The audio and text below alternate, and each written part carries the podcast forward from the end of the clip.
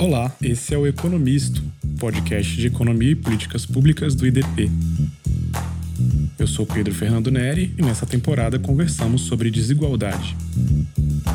Olá, hoje no podcast nós recebemos o Rafael Pereira, que é pesquisador e chefe da assessoria de métodos quantitativos da Diretoria de Estudos Regionais, Urbanos e Ambientais do IPEA. O Rafael é formado em Sociologia pela Universidade de Brasília, tem mestrado em Demografia pela Universidade Estadual de Campinas, a Unicamp, e é doutor em Geografia de Transportes pela Universidade de Oxford. Sua pesquisa é, é bastante conhecida e premiada é, no Brasil e fora, recebeu o prêmio Lee Shipper Memorial Scholarship da World Resources International e, mais recentemente, recebeu também o prêmio de melhor tese de doutorado em transportes pela Associação Americana de Geografia. Rafael, uma honra ter você no podcast. Obrigado por estar conosco hoje. Oi, Pedro. Boa tarde. É, eu que agradeço o convite. Um prazer é meu e feliz, contente de poder contribuir com a discussão aqui. Rafael, eu queria começar pedindo para você explicar o que é o projeto Acesso a Oportunidades, que foi lançado é, alguns meses por você e uma equipe do IPEA. Eu gosto muito do projeto, então eu queria que você introduzisse ele para quem não conhece, o que, que o visitante vai encontrar no site.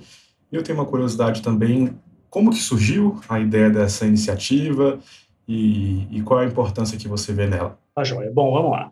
O projeto Acesso a Oportunidades é um projeto de pesquisa que eu tenho liderado no IPEA há um, aproximadamente um ano, um ano e meio. É um projeto de pesquisa que tem, em síntese, três grandes objetivos.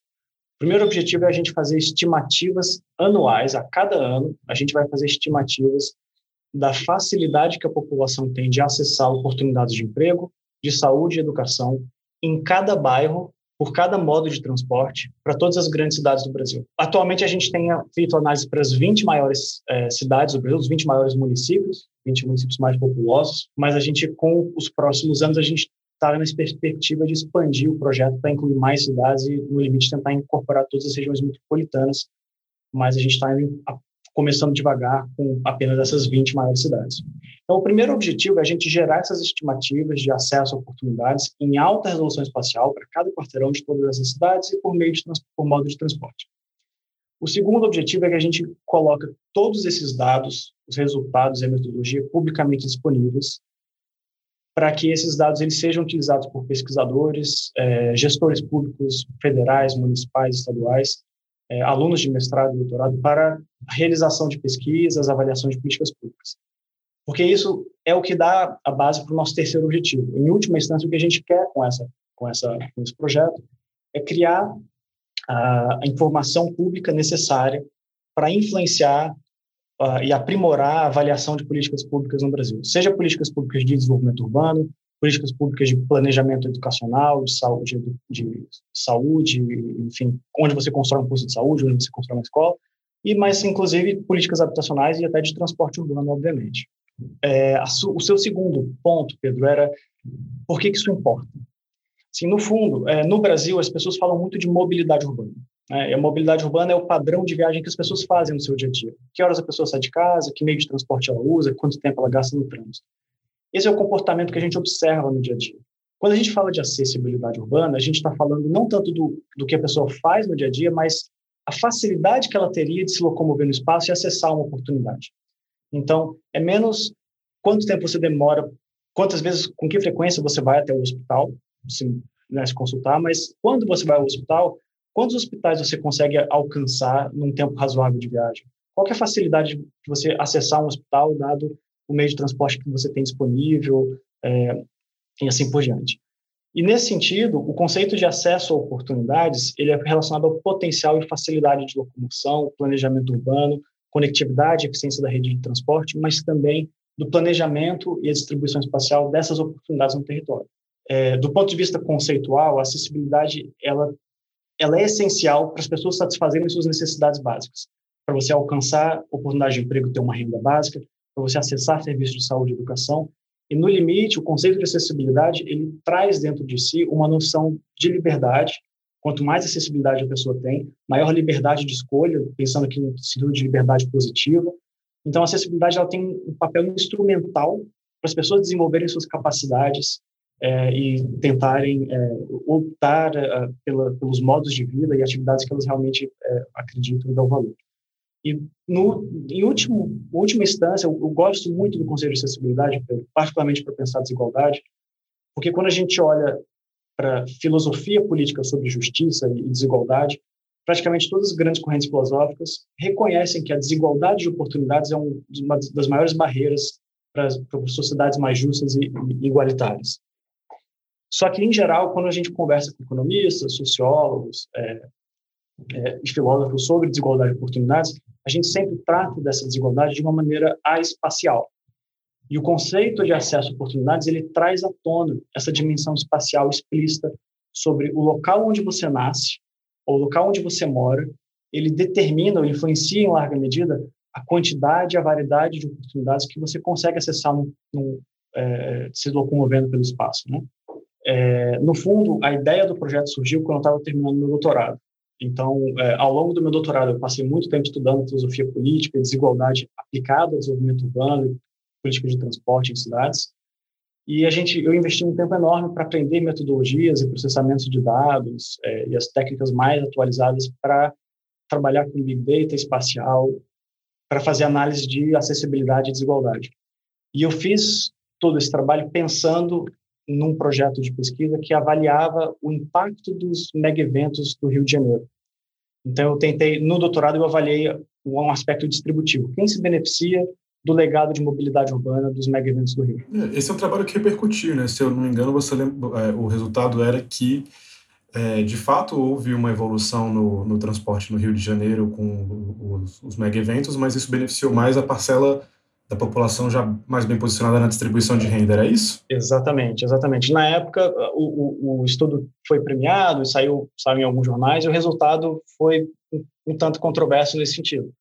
É, os investimentos, o Rio de Janeiro fez um investimento massivo, muito impressionante no, na infraestrutura de transporte, mas imediatamente após os, as Olimpíadas, o Rio de Janeiro, o Brasil, mas o Rio de Janeiro em particular entrou numa crise econômica e isso impactou de maneira muito forte os serviços disponíveis para a população. E mesmo quando a gente olha para o cenário do que aconteceu com o Rio, quando a gente tenta fazer uma, uma simulação contrafactual, se não tivesse tido crise, o que a gente percebe em qualquer um dos cenários é que os bairros de classe média e classe alta são os bairros que tiveram maior ganhos de acesso a oportunidades de, de emprego, saúde educação. É, o que é exatamente contra, né, vai em contradição ao discurso oficial do que tinha sido prometido com o legado é, dos mega eventos.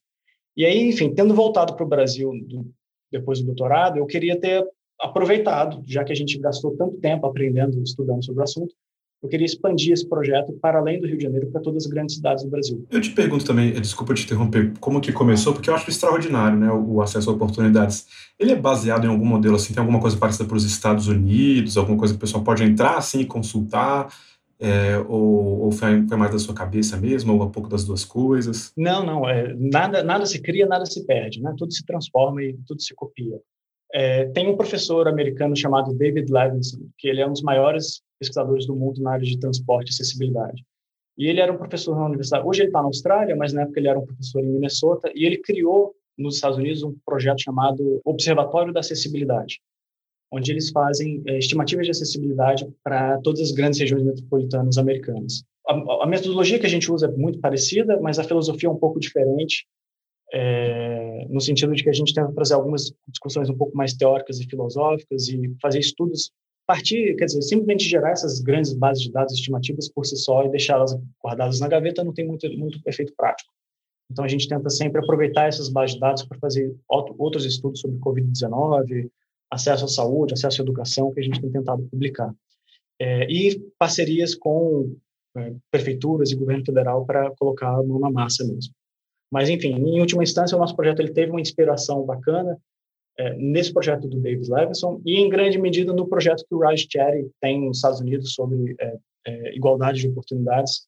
O nome do nosso projeto, confesso, em parte é inspirado no projeto é, de igualdade de oportunidades do Raj Chetty também. É, o Rachet a gente teve a oportunidade de discutir aqui no podcast com o Antônio Ling e o Matheus Hector também perto das eleições municipais. Agora, nessa sua análise das desigualdades nas grandes cidades, né, no, no, acesso a oportunidades, eu queria saber se teve algum resultado que te surpreendeu, tipo assim, alguma cidade foi melhor do que você esperava, é, em geral, em algum ponto específico, se alguma outra cidade te surpreendeu para pior.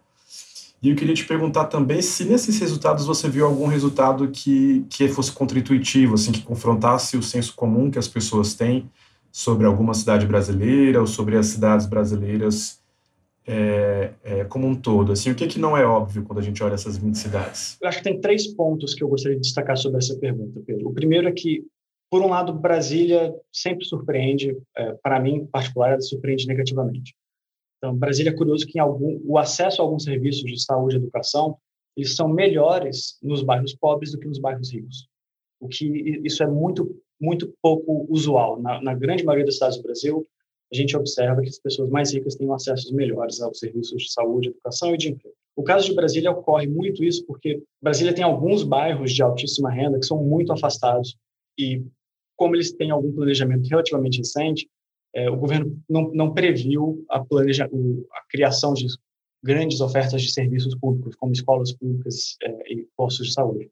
Bairros como Parkway, Lago Sul, Lago Norte, eles têm é, postos de saúde ou escolas muito limitadas. Né? É, e acaba que esse, nessa cidade a desigualdade meio que se inverte. É, então, o, o, acesso fácil à educação e saúde seria nas cidades satélites, é um pouco aquele legado, eu acho, é, politizando um pouquinho, do, do, dos governos Joaquim Roriz, ou influenciados por ele, que, pela minha lembrança assim, na elite da cidade, era vista como uma coisa horrível, né? Estava, é, é, digamos assim, é, é, destruindo o planejamento de Brasília, fazendo aquelas cidades é longe, mas no fim das contas, na comparação com outras regiões do país, a gente vê que são que, que as cidades satélites, pelo menos as que foram mais planejadas, têm asfalto, têm acesso à escola, acesso à saúde, o que é, na verdade, uma pauta que tem uma ligação grande com o que a gente chamaria de uma pauta progressista, né? Então, é, isso eu sempre achei interessante aqui na, na discussão da cidade, para quem é de Brasília, ali nos anos 90, início dos anos 2000. É, o, tem um outro fator que eu acho é, que o fato de que nas 20 grandes cidades do Brasil a gente observa desigualdades, isso não é surpreendente. Mas o tamanho dessas desigualdades, particularmente para mim, é, é super, muito surpreendente. Assim, o fato de que em algumas cidades a população, a população rica consegue acessar nove vezes mais oportunidades de emprego do que a população pobre, como São Paulo, eu acho que é um, é um valor muito gritante. E tem um terceiro ponto que talvez não seja contra sensual, mas ele com certeza ele, as pessoas não param muito para pensar. É, quando a gente olha o acesso a oportunidades de emprego, por exemplo, a, caminhando a pé, a gente tem um, um, tamanho de desigualdade. Quando a gente coloca o sistema de transporte público na jogada, a gente vê que a desigualdade diminui consideravelmente. Então, em todas as cidades que a gente analisa, a gente consegue encontrar um, um, fator, um fato sistemático de que o sistema de transporte público tem um papel muito importante na redução das desigualdades de acesso a oportunidades. Acho que eu chego numa, numa, numa, numa outra pergunta que tem a ver com o que você está falando. Eu dei uma olhada recentemente no work paper do é, Matthew Jackson, que é um cara que estuda redes, assim, redes sociais, aquela coisa mais ligada à complexidade aqui, é, ele estava é, discutindo rede, desigualdade de redes sociais, né, enquanto redes de pessoas. E sem entrar no, muito nesse trabalho, que não é nosso escopo aqui, o que ele vai argumentar é que é muito difícil superar a desigualdade se a gente não mistura as redes de pessoas com acesso a oportunidades e acesso à informação com as redes das pessoas que não estão nessas redes. Então, isso sugere uma, uma limitação de políticas que a gente tem defendido aqui no podcast, como transferência de renda, e volta a gente para esse tema é, de cidades, que, como a gente tem conversado, você analisa muito, né? desigualdade no, no espaço. Então, a minha provocação é a seguinte: transformar as cidades do zoneamento ao sistema de transporte público para aproximar pessoas com esses backgrounds diferentes, é, você vê como sendo um caminho para superar nossas desigualdades? Não tenho sombra de dúvida, Pedro. No fundo, é, o que a gente observa é que, historicamente, Tá? Historicamente, quando a gente olha as soluções que as grandes cidades tentaram dar para os problemas de, de, segregação e para os problemas de desigualdade, em grande medida, quando a gente olha para a política de transporte, era tentar aumentar a velocidade dos veículos. Então, se você conversa com um engenheiro de transporte do old school, é, as políticas de transporte elas tentam aumentar o fluxo de veículos e a velocidade dos veículos. É, o problema das cidades é o congestionamento na, na, visão dessas pessoas. Você tem que melhorar o fluxo da mobilidade. No entanto, a gente consegue perceber que, historicamente, toda vez que você melhora o fluxo e a velocidade dos veículos, as pessoas vão morar mais longe e o tempo de viagem e os congestionamentos continuam iguais ou até pior. Tem uma variável dessa equação que tem sido pouco utilizada, olhada historicamente e tem recebido um pouco mais atenção recente, que é a questão da proximidade. Então, a gente vai lembrar que naquela, naquela equação de física do, do segundo grau, a velocidade é a variação do espaço sobre a variação do tempo. E, historicamente, as políticas de transporte, elas sempre tentaram maximizar a sua velocidade para reduzir o seu tempo. E quando a gente começa a pensar em acessibilidade, a gente começa a ver que a variável de proximidade do, do espaço é tão importante ou mais. Então, você consegue tornar as cidades muito mais eficientes, muito mais compactas e muito mais inclusivas, aumentando a proximidade entre as pessoas, sem necessariamente estar tentando é, atacar o problema do, de congestionamento e, e velocidade. É, e a grande vantagem disso é que quando você coloca as pessoas mais próximas das atividades, com políticas de uso do solo é, misturados, com integração entre políticas de habitação, transporte e serviços públicos, quando você aumenta a proximidade, você facilita com que as pessoas consigam fazer os seus deslocamentos diários, acessar essas oportunidades, utilizando meios de transporte relativamente baratos, como caminhadas a pé e de bicicleta. Que no fundo, no fundo, esse transporte ativo é o transporte mais eficiente do ponto de vista energético, mais eficiente do ponto de vista econômico e ambiental, e acaba sendo o serviço mais inclusivo, porque todo mundo tem dinheiro para conseguir arcar com o seu transporte a pé, de bicicleta, digamos assim. É, então, não, não tenha sombra de dúvida que trazer a questão da proximidade de maneira mais explícita para dentro do planejamento tem um papel crucial. E isso é importante para a gente pensar políticas sociais que historicamente são pensadas de maneira espacial. Por exemplo, quando você tem uma crise econômica e a pessoa entra no desemprego, é óbvio que as chances daquela pessoa conseguir sair do desemprego, né, as chances dela fazer um bounce back, elas são afetadas pelo grau de escolaridade dessa pessoa, pelo histórico, é, currículo da educação que essa pessoa teve. Mas o lugar onde essa pessoa mora importa. Você pode ter duas pessoas com o mesmo grau de escolaridade, mesma experiência profissional. Se uma pessoa mora no centro da cidade, perto do sistema de transporte público, perto dos grandes centros de emprego, e uma outra pessoa idêntica, mas mora na periferia da cidade, com baixo acesso ao serviço, é, é fácil você imaginar que essa pessoa que mora no centro tem uma chance muito maior de conseguir um emprego mais rápido. Isso afeta também é, a chance da criança fazer um dropout da escola, ou permanecer na escola, a chance de uma mãe levar o seu filho para ser vacinado perto de um posto de saúde. Então, a proximidade que as pessoas têm é, dessas oportunidades é, tem um papel muito importante na hora de influenciar como que aquelas oportunidades podem no futuro se tornar em outcomes mais favoráveis, sejam outcomes de saúde, educação e outcomes econômicos. Tem uma, tem uma literatura enorme que tem surgido com métodos de identificação causal um pouco mais robustos e que tem criado um acúmulo de evidências cada vez mais forte de que essa questão da proximidade, do acesso a oportunidades, tem um efeito muito importante para esses outcomes é, que a gente está conversando. É, muito bom, Rafael. Agora eu queria é, é, puxar a nossa conversa para um, um evento mais recente. O periódico BMJ Global Health vai publicar em breve um trabalho seu sobre a pandemia em São Paulo, na verdade, um esforço aí de outros 20 pesquisadores também. Vocês investigaram internações e óbitos em São Paulo e relacionaram com desigualdades sociais e desigualdades raciais. É isso? Qual é o resultado? Isso. É, bom, Pedro, esse é um artigo que eu coliderei junto com a Sabrina Liu de Oxford e o Carlos Pérez da USP. Mas, como você falou, é um esforço coletivo que envolve mais de 20 autores e mais de 5, 6 instituições do Brasil, IPEA, USP, Universidade de Oxford, entre outras instituições. É, e o que a gente fez nesse estudo foi para o estado de São Paulo, que foi até então o único estado para o qual a gente conseguiu no Brasil os dados de é, síndrome respiratória grave aguda, SRAG, de Covid-19, com a informação do CEP de oito dígitos do local de residência do paciente. Então, pelo local de, de, residência do paciente, a gente consegue fazer algumas inferências sobre o bairro, a região onde a pessoa mora. A gente, com base nisso, a gente combina dados de epidemiologia, dados de, de é, surveys amostrais é, residenciais, dados de sorologia de doadores de sangue, dados de telefone celular, uma massa enorme de dados. E o que, que a gente encontra? Primeiro é que a gente encontra que as pessoas pobres, elas entre março e agosto, outubro de 2020. Pessoas pobres têm 8%, um risco 8% maior de serem infectadas por Covid-19, um caso grave, 60% maior risco de óbito por Covid-19. As pessoas pretas e pardas têm de 20 a 40% maior risco de serem hospitalizadas e de 14 a 20% maior risco de óbito do que as pessoas brancas. O nosso ponto de partida é mostrar esse diagnóstico de que você ao longo do, de boa parte do período de 2020, você tem uma desigualdade racial e socioeconômica muito grande, onde as pessoas mais negras, as pessoas mais pobres, são mais vulneráveis a serem infectadas por Covid e têm maior risco de morrerem por Covid-19. E o resto do artigo é combinando todas aquelas fontes de dados que a gente eu comentei para tentar explicar por que, que essas desigualdades surgem e o que pode estar por detrás delas. E uma coisa muito curiosa que a gente identifica, que é óbvio um grande ponto de partida, é que essas pessoas mais vulneráveis, via de regra, elas têm muito mais baixo nível de escolaridade, baixa qualificação profissional, elas dependem muito mais de uma renda diária do, do, seu dia a dia, porque elas não têm o mesmo nível de proteção social, elas, via de regra, trabalham em empregos informais, e elas acabam ocupando profissões com que não permitem que elas trabalhem de casa. Né? São profissões essenciais que fazem muito contato face a face. Você não tem o luxo, entre aspas, de poder trabalhar de casa com, com do, do, seu computador. Isso faz com que essas pessoas elas tenham muito menos condição de se isolarem em casa.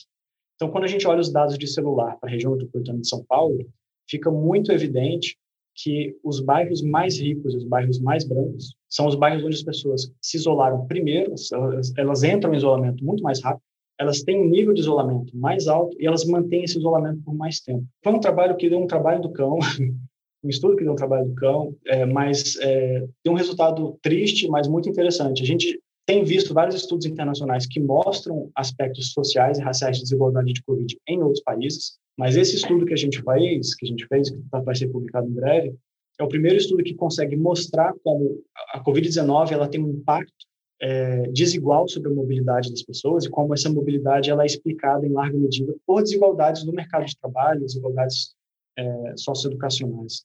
Enfim, o, o, estudo complementa ainda com outras análises sobre desigualdade de saúde, sobre o fato de que essas populações mais vulneráveis elas também acumulam mais comorbidades que agravam casos de Covid-19, elas têm menos acesso aos serviços de saúde e o fato de que uma pessoa que está internada no SUS por Covid-19, ela tem 40% mais risco de vir a óbito do que uma pessoa internada é, no setor privado, por exemplo. Rafael, a gente, é, é, a conversa é excelente, mas a gente está chegando aqui no nosso final, a gente costuma encerrar com dicas de leitura ou dicas de conteúdo em geral para o ouvinte interessado em algum dos temas que a gente conversou. É, o que, que você manda de, de referência, de dica? Olha, tem, tem algumas aqui. Então, assim, obviamente o site do nosso projeto recomendo fortemente quem tiver, quem tiver interesse. É, o projeto, ele traz uma grande formação de base de dados, mas ele também tem uma discussão filosófica de política por detrás, eu acho muito importante destacar. É, uma grande inspiração para a gente é o projeto de igualdade de oportunidades do Rice Cherry, então eu recomendo muito dar uma olhada no site deles, no projeto. Eles têm inúmeros artigos é, e pesquisas sobre desigualdade de oportunidades nos Estados Unidos, como políticas habitacionais, a dimensão espacial de acesso a oportunidades, ela afeta a chance de uma pessoa subir na escada social, da, da, da mobilidade social. É, e mais do que isso, Pedro, eu acho que o trabalho do Rashid ele traz uma perspectiva de como as nossas políticas poderiam ser melhores. A gente tem no Brasil políticas habitacionais, políticas de distribuição de bicicleta para alunos em fase escolar, e no entanto as nossas políticas elas não são pensadas e planejadas de uma maneira que permita que no longo prazo a gente consiga fazer o monitoramento e avaliação de impacto dessas políticas de uma maneira tão organizada. Tem um artigo que eu vou passar depois o link, se você quiser botar lá no, é, no podcast. É, é um artigo de dois pesquisadores indianos, que são professores nos Estados Unidos, e eles, eles mostram como uma política de distribuição de bicicletas para alunos, para crianças é, em escolas na Índia, tem um impacto tremendo na retenção desses, dessas crianças na escola, especialmente para as crianças meninas. Né? É, as crianças que moram muito perto da escola não tem efeito nenhum, porque a criança já conseguia acessar a escola. As crianças que moram muito longe, ter uma bicicleta não facilitava tanto, mas tem uma distância ali no meio que o fato de da criança ter ganhado uma bicicleta diminuiu assustadoramente a chance dessa criança abandonar a escola e melhorou o desempenho escolar dela. É, é um, é um artigo que foi publicado no American, no American Economic Journal, Applied Economics. E, para quem tem interesse na parte mais de urbanismo e filosofia, tem um livro da professora Susan Feinstein, que é uma professora é, aposentada de Harvard. O livro se chama The Just City, A Cidade Justa. É uma discussão mais filosófica sobre planejamento urbano, sobre cidades justas, inclusivas, onde a noção de uma cidade justa envolve um tripé: equidade, justiça distributiva é, democracia, participação social no planejamento urbano e é, reconhecimento e diversidade, onde você reconhece e, e dá devida voz para os grupos minoritários e a importância de inclusão social nesse sentido. Excelente, Rafael. Antes da gente encerrar, que você estava falando do caso da distribuição de bicicletas na Índia, eu fiquei lembrando como política pública é complicado, porque aqui em Brasília a gente teve alguns anos atrás um esforço piloto de distribuição de bicicletas em uma das regiões administrativas aqui, Me pareceu mal pensado, porque eu não sei se era também, como você colocou, se as pessoas moravam é, numa distância que fazia sentido ter bicicleta, ou se elas moravam perto demais ou longe demais. Mas o que, o, o que fez o, essa política ser um fracasso, os jornais foram lá depois ver e conversar, é que foi uma política voltada para adolescentes e a distribuição foram, foram é, todas de bicicletas da cor amarela. E aí ficou o estigma de carteiro. Quem é para bicicleta de quem é para a escola de bicicleta amarela era o carteiro. Aí acharam só um aluno que continuava o, usando a bicicleta. Como é difícil, né? É, fazer é, política quando, pública. Quando, quando, esse artigo que eu falei é, de distribuição de bicicletas na ilha, ele foi publicado em 2017. Quando saiu o working paper dele em 2015, 2016, eu falei, cara, eu tenho que replicar isso para o Brasil e eu descobri que o Brasil possui uma política nacional de distribuição de bicicletas. O Brasil também possui uma política nacional de transporte escolar, de onde o governo federal financia ônibus escolar para crianças em zonas mais rurais ou menos afastadas. Quando eu fui conversar com colegas do governo federal trabalham no financiamento dessa política, eu descobri que a política não tem nenhum mecanismo de controle e monitoramento que você consiga acompanhar os indivíduos beneficiários então, você não tem menor condição de desenhar um sistema de avaliação de impacto que permite uma identificação causal limpa para saber, ok, quem ganhou bicicleta, quem não ganhou bicicleta, como que você faz uma comparação. É, e é o, é o, que eu falo, assim, é, esses trabalhos do Cherry, desses, desses colegas indianos, americanos, eles mostram que o Brasil tem, tem as mesmas políticas, políticas muito parecidas, mas a forma de planejamento, de implementação das políticas, da forma como a gente tem feito no Brasil, infelizmente, ela não incorpora a perspectiva de você fazer um monitoramento, um acompanhamento, que lá na frente, daqui a cinco anos, seis anos, vai possibilitar você fazer uma avaliação de impacto. Saiu uma coluna recente muito boa é, falando sobre como as pessoas pensam muito em política pública, olhando para o quanto a gente gasta na política, nas políticas, e a gente olha muito pouco sobre como a política é feita. É, e eu acho que tem sido muito frustrante nesse, em alguns contextos no governo federal a gente vê que a gente precisa melhorar a maneira de implementar as políticas para a gente tentar entender o que funciona e o que não funciona. Maravilha, Rafael. Excelente a nossa a, sua participação. Eu aprendi é, mais ainda. Convido a todos a seguir o trabalho do Rafael e da turma do, do Acesso a Oportunidades do IPEA. Muitíssimo obrigado pela sua participação é, no Economista. Valeu, Rafael. Obrigado, Pedro. Obrigado, pessoal. Tchau, tchau. Esse foi um episódio da temporada sobre desigualdade do Economisto, o podcast de economia e políticas públicas do IDP. Até a próxima. Este podcast foi editado por Felipe Mux.